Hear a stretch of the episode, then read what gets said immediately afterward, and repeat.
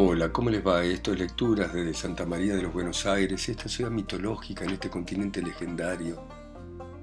Y vamos a continuar con la historia de Ulises Odiseo, que ha regresado de la guerra de Troya a su palacio en Ítaca, donde pretendientes asediaban a su esposa pretendiéndola en matrimonio mientras comían y bebían a sus anchas. Y sigue de esta manera.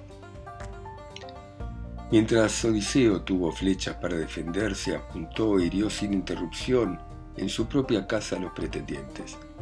Unos caían detrás de otros. Pero en el momento en que se le acabaron las flechas al rey que las tiraba, arrimó el arco a un poste de la sala sólidamente construida, apoyándola contra el muro.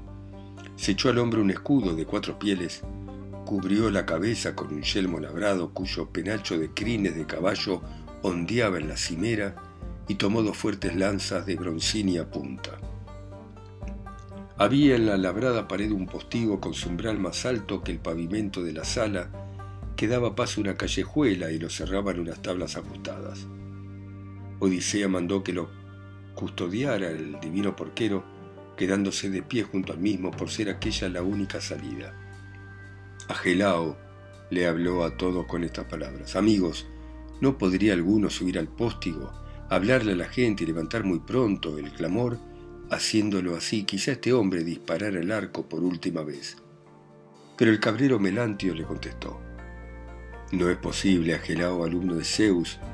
Está el póstigo muy próximo a la hermosa puerta que lleva al patio, la salida al callejón es difícil, y un solo hombre esforzado bastaría para detenernos a todos. Pero para que se arme entraré armas del aposento en el cual me figuro que las colocaron, porque no será seguramente en otra parte, donde las colocó Odiseo y Telémaco.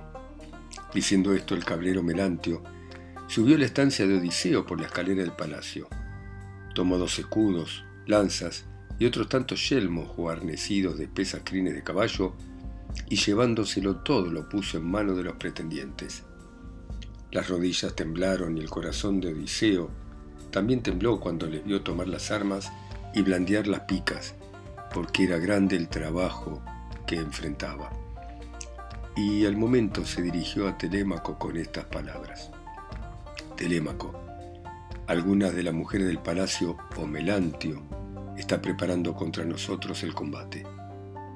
Y Telémaco le contestó, Padre, yo tuve la culpa y no otro, porque me olvidé de cerrar la puerta sólidamente encajada del aposento. Su espía ha sido más hábil. Ve tú, divino Eumeo, a cerrar la puerta y averigua si quien hace tales cosas es una mujer o Melantio, el hijo de Dolio, como yo creo. Así conversaban estos, cuando el cabrero Melantio volvió a la estancia para sacar otras armas.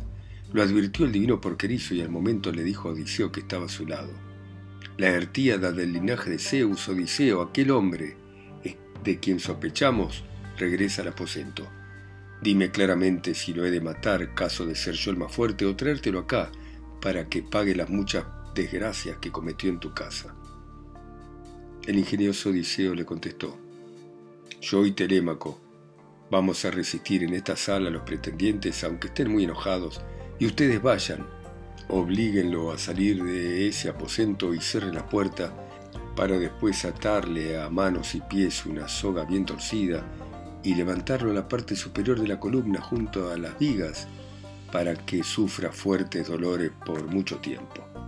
Así dijo, y ellos le escucharon y obedecieron yendo a la cámara sin que lo advirtiese aquel que estaba dentro de ella. Lo encontraron ocupado en buscar armas en lo más hondo de la habitación y se pusieron a derecha e izquierda de la entrada delante de las jambas y apenas el cabrero Melantio iba a pasar por el umbral con un yelmo en la mano y en la otra un escudo grande muy antiguo, cubierto de moho, que el héroe Laerte solía llevar en su juventud y que estaba desechado y con las correas descosidas, ellos se le echaron encima. Lo atraparon, lo llevaron adentro arrastrándolo de los pelos, lo derribaron en tierra angustiado en su corazón y retorciéndole hacia atrás los pies y las manos, lo sujetaron con un lazo conforme a lo dispuesto por el hijo de Laertes, Odiseo, Luego le ataron una soga torcida y lo levantaron hacia la parte superior de una columna junto a las vigas. Fue entonces cuando, burlándose de él, le dijiste lo siguiente, porquerizo Eumeo. Melantio, ya velarás toda la noche acostado en esa cama blanda que te mereces, y no te va a pasar inadvertida la aurora de áureo trono, hija de la mañana, cuando salga de las corrientes del océano a la hora en que suele traerles las cabras a los pretendientes para aparejar su almuerzo. Así se quedó, Melantio suspendido del lazo, y ellos armaron enseguida, cerraron la puerta y fueron hacia el prudente e inteligente Odiseo. Allí se detuvieron, juntando valor. Estaban entonces los cuatro en el umbral y muchos fuertes dentro de la sala. Pero se les acercó Atenea, hija de Zeus, que había tomado el aspecto y la voz de Mentor. Odiseo se alegró de verla y le dijo lo siguiente, Mentor, aparta de nosotros la desgracia y acuérdate del compañero amado que tanto bien solía hacerte, porque eres compañero mío. Así dijo, sin embargo, de haber reconocido a Atenea, que enardece a los guerreros. Por su parte, la zaherían los pretendientes de la sala comenzando por Agelao Damastórida, que le dijo, Mentor, que no te convenza Odiseo con sus palabras a que lo apoyes, luchando contra nosotros los pretendientes, porque me imagino que se llevará al cabo nuestro intento de la siguiente manera. Una vez que los matemos a ambos, a Odiseo y a Telémaco, también tú vas a morir por las cosas que quieres hacer y has de expiar con tu cabeza. Y cuando el bronce por fin haya dado fin a tu violencia, juntaremos a los bienes de Odiseo todos los bienes que tienes dentro y fuera del palacio, y no dejaremos ni que tus hijos e hijas habiten tu palacio, ni que tu casta esposa ande por la ciudad de Ítaca. Así dijo. A Atenea le aumentó el enojo que sentía en su corazón y abochornó a Odiseo de la siguiente manera.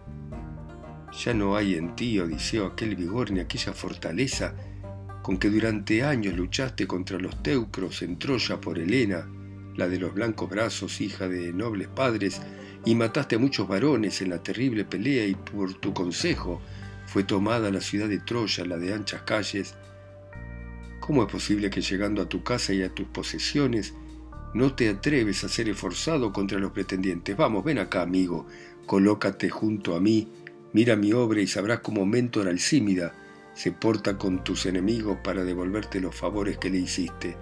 Dijo, Manuel le dio cabalmente la indecisa victoria porque quería probar la fuerza y el valor de Odiseo y de su hijo Telémaco el glorioso, y tomando el aspecto de una golondrina, voló y se posó en una de las vigas de la sala. En esto concitaban a los demás pretendientes a Gelao Damastórida, Eurínome, Anfimedemonte, Demeptólemo, Pisandro Piloctórida y el valeroso Pólibo, que eran los más señalados por su valentía entre los que aún vivían y peleaban por conservar su vida, porque los restantes habían sido derribados por las numerosas flechas del arco arrojadas por Odiseo. Y Agelao les habló con estas palabras, amigos, ya que este hombre contendrá sus manos indómitas porque Mentor se fue después de amenazar con inútiles balandronadas, vuelven a estar solos en el umbral de la puerta. Por lo tanto, no arrojen todos una larga pica, tírenla primeramente estos seis, por si Zeus nos concede herir a Odiseo y alcanzar gloria, que ningún cuidado nos darían los otros si él cayese. Así les habló. Arrojaran sus lanzas con gran ímpetu aquellos a quienes se lo había ordenado, y Atenea hizo que todos los tiros cayeran al vacío. Uno acertó a dar en la columna de la habitación construida sólidamente, otro en la puerta fuertemente ajustada, y otro en el muro, con la lanza de freno que el bronce hacía poderosa. Pero apenas se hubieran librado de las lanzas arrojadas por los pretendientes, el divino Odiseo fue el primero en hablarle a los suyos de esta manera. Amigos, les invito a tirar las lanzas contra la turba de los pretendientes que desean terminar con nosotros después de habernos causado los males anteriores. Así dijo, y arrojaron sus lanzas, apuntando a su frente. Odiseo mató a Demoptólemo, Telémaco a Euríades, el porquerizo a Elato y el boyero a Pisandro, los cuales mordieron juntos la vasta tierra. Los demás pretendientes retrocedieron al fondo de la sala. Y Odiseo y los suyos corrieron a sacar de los cadáveres las lanzas que les habían clavado. Los pretendientes empezaron a arrojar con ímpetu las lanzas, pero Atenea hizo que los más de los tiros cayeran en el vacío. Uno fue a dar en la columna de la habitación, otro en la puerta y otro el muro, donde la lanza de freno del bronce hacía poderosa. Anfidemonte hirió a Telema con la muñeca, pero muy leve, porque el bronce tan solo desgarró el cutis. Y Tesipo logró que su sala rajuñase el hombre de Humeo por encima del escudo, pero el arma voló al otro lado y cayó en tierra. Odiseo y los que con él se hallaban arrojaron otra vez sus danzas contra la turba. Odiseo hirió a Euridamante, Telémaco a Anfimedonte y el porquerizo Apólibo, y en tanto el boyero acertó a dar en el pecho a Tesipo, y gloriándose le habló de esta manera. Politércida amante de la injuria, no cedas nunca al impulso de tu pobre juicio para hablar de manera altanera, antes bien, cede la elocuencia a las deidades que son más poderosas, y recibirás este presente de hospitalidad a cuenta de la pata que diste Odiseo, igual a un dios cuando mendigaba en su palacio. Así habló el pastor de bueyes, y en tanto Odiseo le envainaba de cerca su gran pica en la mastórida, Telémaco hirió por su parte a Leócrito Benórida, al hundirse la lanza en el lijar, que el bronce traspasó de manera entera y el varón cayó de frente dando la cara contra el suelo. Atenea, desde lo alto del techo levantó su égida perniciosa a los mortales, y los ánimos de todos los pretendientes quedaron espantados. Estos huían por la sala como las vacas de un rebaño al cual agita el movedizo tábano en la estación de verano cuando los días son muy largos. Y aquellos, de la manera que los buitres de uñas retorcidas y pico corvo bajan del monte y persiguen a las aves que, temerosas de quedarse en las nubes, descendieron a la llanura y las persiguen y matan sin que puedan resistirse en huir, Mientras los hombres se regocijan presenciando la captura, de la misma manera arremetieron en la sala contra los pretendientes, dando golpes a diestra y siniestra, los que se sentían heridos en la cabeza levantaban horribles suspiros y en el suelo había sangre por todas partes. Y en esto, Leodes corrió hacia Odiseo, le abrazó las rodillas y comenzó a suplicarle lo siguiente. Te lo ruego abrazando tus rodillas, Odiseo, apiádate de mí te aseguro que a las mujeres del palacio ninguna bellaquería le dije ni jamás le hice algo malo. Antes bien, contenía a los pretendientes que de esa manera se portaban. Pero no me obedecieron en términos que sus manos se abstuviesen de las malas obras y por eso se han atraído con sus maldades una muerte deplorable. Y yo, que ninguna maldad cometí, yaceré con ellos, porque ningún agradecimiento se siente hacia los bienhechores. Odiseo lo miró y dijo, si te jactas de haber hecho eso, debiste de rogar muchas veces en el palacio que se alejara el dulce instante de mi regreso y que se fuera mi esposa contigo y te diese hijos, de manera que tampoco escaparás de la muerte. Diciendo esto, tomó con la mano robusta la espada que Agelao al morir arrojó al suelo y le dio tal golpe en medio del cuello que la cabeza rodó por el polvo mientras Leodes todavía hablaba. Pero se libró de la negra parca el aedo Terpíada, el cual obligado por la necesidad cantaba ante los pretendientes. Estaba de pie junto al postigo con la sonora citra en la mano y revolvía en su corazón dos decisiones. O salir de la habitación y sentarse junto al bien construido altar de Zeus protector del recinto, donde Laertes y Odiseo habían quemado tantos bueyes, o correr hacia Odiseo, abrazarle las rodillas y suplicarle. Pensándolo bien, le pareció mejor abrazarle las rodillas a Odiseo la Ertíada, y dejando en el suelo la cítara entre la cratera y la silla de plata, corrió hacia Odiseo, lo abrazó y comenzó a suplicarle con estas palabras. Te lo ruego abrazado a tus rodillas, Odiseo. Ten piedad de mí, a ti te pesará más adelante haber quitado la vida a un poeta como yo que canto a los dioses y a los hombres.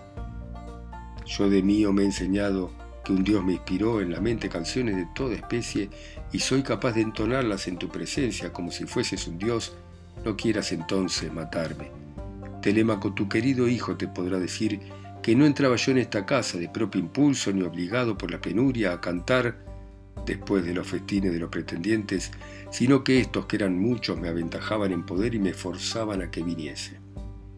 Así habló, y al oírlo el vigoroso y divino Telémaco dijo a su padre que estaba cerca, No hieras con el bronce a este hombre, salvaremos asimismo al heraldo Medonte, que siempre me cuidaba en esta casa mientras fui niño, si es que ya no lo han muerto Filetio o el porquerizo, ni se encontró contigo cuando arremetías por la sala.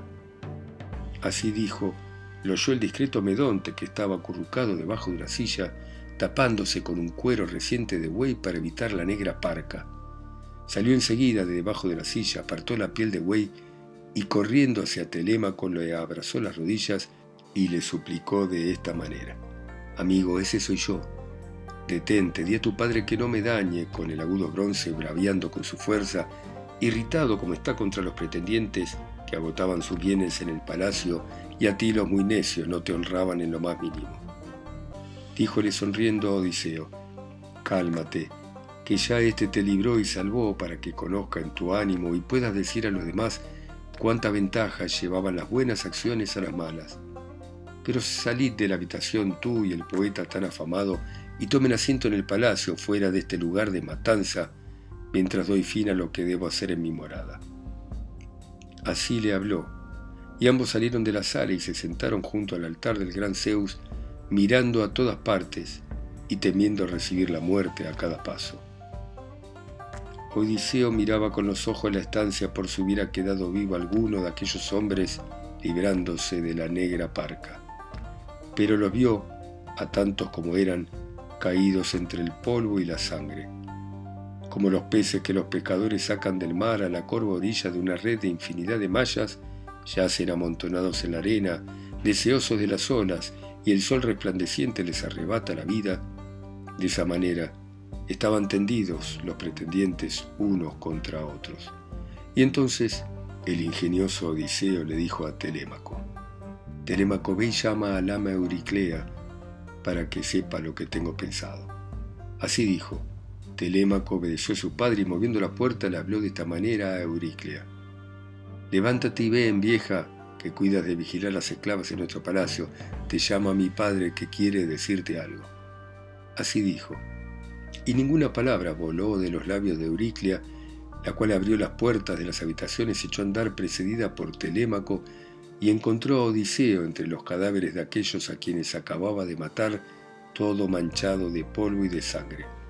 Así como un león que acaba de devorar a un buey montés se presenta con el pecho y ambos lados de las mandíbulas teñidas de sangre e infunde horror a los que le ven, de igual manera tenía manchados los pies y las manos Odiseo. Cuando ella vio los cadáveres y aquella gran cantidad de sangre, empezó a romper en exclamaciones de alegría, porque miraba la hazaña grandiosa, pero Odiseo la paró y contuvo su afán de clamor dirigiéndole estas palabras. Vieja, regocíjate en tu corazón, pero contente y no profieras exclamaciones de alegría, que no es piadoso alegrarse por la muerte de estos varones. Le dieron muerte la parca de los dioses y sus obras perversas, porque no respetaban a ningún hombre de la tierra, bueno o malo, que a ellos se llegase. Por esta causa, con sus desgracias se han traído su propia muerte. Pero cuéntame ahora, ¿qué mujeres me hacen poco honor en el palacio ¿Y quiénes están sin culpa? Y Euriclia, su ama querida, le contestó, Te diré la verdad, hijo. Cincuenta esclavas tienen el palacio a las cuales les enseñé labores, cardar lana y a soportar la servidumbre. De ellas doce se entregaron a la impudencia, no respetándome a mí ni a Penélope. Telémaco hace muy poco que llegó la juventud y su madre no le dejaba tener mando en las mujeres pero voy a subir a la espléndida habitación superior para enterar de lo que ocurre a tu esposa, a la cual debe de haberle enviado algún dios el sueño en que está sumida.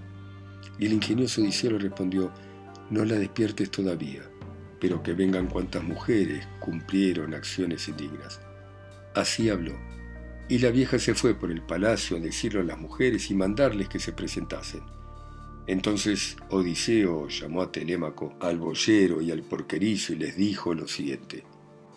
Den orden a las mujeres para que lleven estos cadáveres, limpien todo esto con agua y esponja, limpien las magníficas sillas y las mesas, y luego de poner en orden toda la estancia, lleven las esclavas afuera del palacio, y allí entre la rotonda y la cerca del palacio, hiéranlas a todas con la espada de larga punta, hasta que les arranquen el alma y se olviden de Afrodita, de cuyos placeres disfrutaban uniéndose en secreto con los pretendientes. Así lo encargó.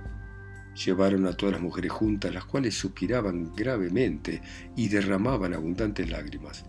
Empezaron sacando los cadáveres de los muertos y apoyándose las unas en las otras, los colocaron debajo del pórtico en el bien cercado patio. Odiseo se lo ordenó, apurándose, y ellas se vieron obligadas a transportarlos. Después limpiaron con agua y esponja las magníficas sillas y las mesas. Telémaco, el boyero y el porquerizo pasaron la rasqueta por el piso de la sala sólidamente construida y las esclavas se llevaron las virutas y las echaron afuera. Cuando hubieron puesto orden en toda la estancia, sacaron a las esclavas del palacio a un lugar angosto entre la rotonda y la cerca del patio donde no era posible que escapasen. Y el prudente Telémaco les dijo a los otros, no quiero privar de la vida con muerto en rosa estas esclavas que derramaron el oprobio sobre mi cabeza y sobre la de mi madre durmiendo con las pretendientes. Así habló, y atando una columna en la soga de una nave de azulada proa, acercó con ella la rotonda, tendiéndola en lo alto para que ninguna de las esclavas llegase con sus pies al suelo.